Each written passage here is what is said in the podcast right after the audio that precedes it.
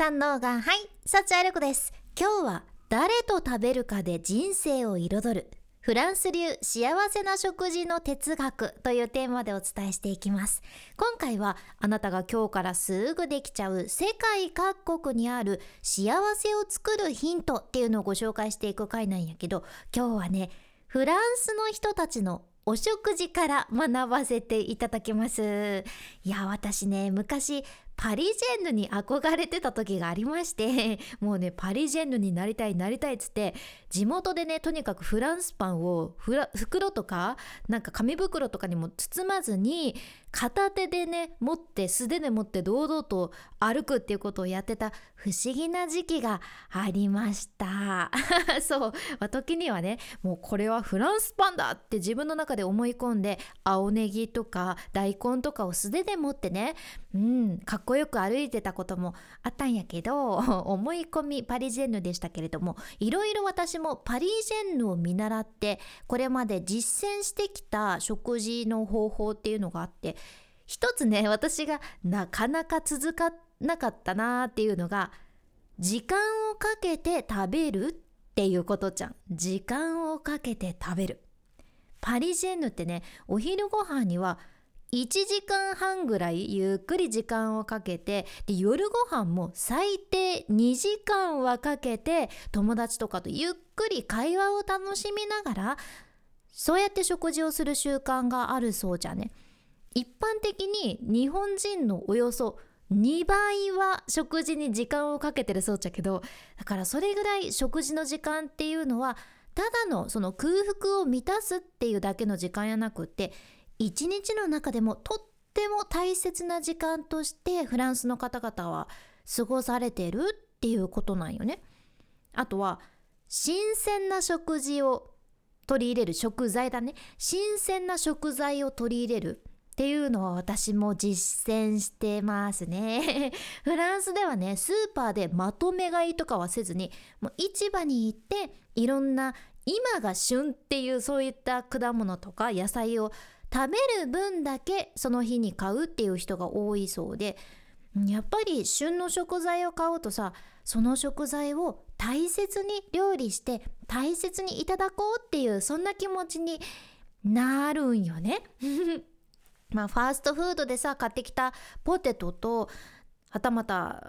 道の駅とかでね誰かが今朝掘って取れたてのじゃがいもですってなるとやっぱりどうしても同じじゃがいもでもそこに向ける思いっていうのは違ってきますよね。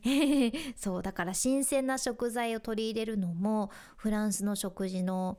うん、方法としては一つやしあと食べ過ぎないっていうのもあって基本的にはねフランスの人たちってたくさん食べるのは食べるんだけどうわー気持ち悪い食べ過ぎたわとか いやもう自分大食いなんですよねとかそういうのはないそうなんですよ。適切な量を美味しくいただくというのが基本で丁寧な暮らしやなーって感じませんか？でもねこれって子供の頃からフランスではその文化があるみたいでフランスの公立学校の給食からもうね違うじゃん。どうでしょう？今聞いてくださっているあなたは学校の給食どんな感じでしたでしょうか？思い出してみてください。私は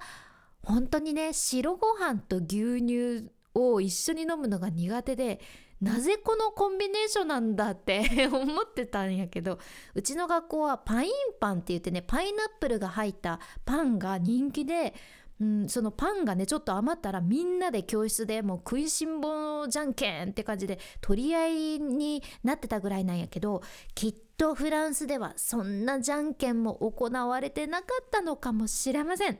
なんとなんとフランスの学校ではねコースで給食が提供されるそうじゃん。え？コースですかって思いません？例えばねスターターにはサラダ。メインディッシュには牛のマリネ焼きにマッシュルームとブロッコリーを添えてっていう感じで あとはデザートにアップルタルトっていうようなそんなコースでさでもちろんチーズとパンも添えてみたいな。すごくないですか？いやしかもねテーブルには布製のナプキンも敷いて本物の銀食器が準備されて食べるそうでさ。いやそれもう本格フレンチやないですかって思うけどまあそりゃ本場やから間違いなくフレンチなんやけれども それだけ子供の頃からゆっくり席について落ち着いて食事を楽しむ味わうっていうのが習慣になってるわけじゃね。うん、でしかもフランスではね食事の時間ってその一人で黙々と食べるというよりは誰かと一緒に食事をとるっていうのが普通なんですよ。うん、やっぱり一人で食べるより誰かとね「わこれ美味しいねわこの味付け絶妙だね塩コショウですか?」とか この食材あこれって実はねこういう食べ方もあるんだよねとかってさいろいろ相手と話しながら食べてたらそれだけ食べるのもゆっくりになるし時間をかけることになるけんフランス人がね食事にたっぷり時間を費やされてるのも納得なんやけど実はフランスってヨーロッパの中でも肥満率が低い国の一つっていうのは昔から言われとってきっとその食材にこだわったりゆっくり食べたり食べ過ぎないっていうのもねもちろん理由としてはあると思うけどこの誰かと会話を楽しみながら食べるってていうのは肥満率が低い理由の一つとして考えられるわけですよ。うん、いやなんとねリバプール大学の研究結果で出とるっちゃけどテレビを見ながら食事をすると食べる量が25%も増えるっていうことが分かっとるんよね だからつまり食事を楽しむってことに集中できてないと食べる量が25%も増えるっていうことですごくないですか？やけん今ここに集中ダイエットっていうのとかもありかなって ピンってちょっと思ったんやけどね。でもとにかくフランスでは誰かと一緒に食べるということが本当に大切にされていて大体どこの国にも1日に果物とか野菜はこれぐらい食べるべきですよとかってね政府のその栄養基準みたいなのが設けられとって日本ではね今年から果物の基準量が2倍ぐらい増えて果物が1日 200g で野菜は 350g 取りましょうねっていう風になってるんよね。でフランスではこの政府が定めた基準の中にまさかの誰かと一緒に食べることっていうのが項目に入ってるそうなんですよ。え？政府が誰かと一緒に食べることを定めているっていう感じで いやこれあんまり意識したことないんやないかなって思ったじゃん。食事ってね、まあ、何を食べるのかどれぐらい食べるのかとかどうやって食べるのかとかは考えるけど誰かと食べるっていうそこまで考えたこと私はなかったんよね。フランス人ってさいろんなものに対して自分の意見っていうのをしっかり持たれていて結構ディベート好きなイメージも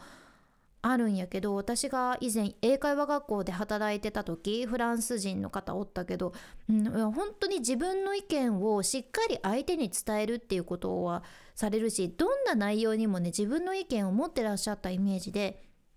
うん、やっぱり毎日ゆっくり時間をかけて食事をしながらさ相手と誰かと身近なテーマとか時事ネタとかに対してお互いの意見を話す言い合うっていう文化があるけん自分の意見を言うことにもね抵抗なくもちろん自信を持つことができるやろうしその食事の時間に新しい自分新しい相手の考え方っていうのを見つける機会にもなりそうですよね。うん、やけん誰かと一緒に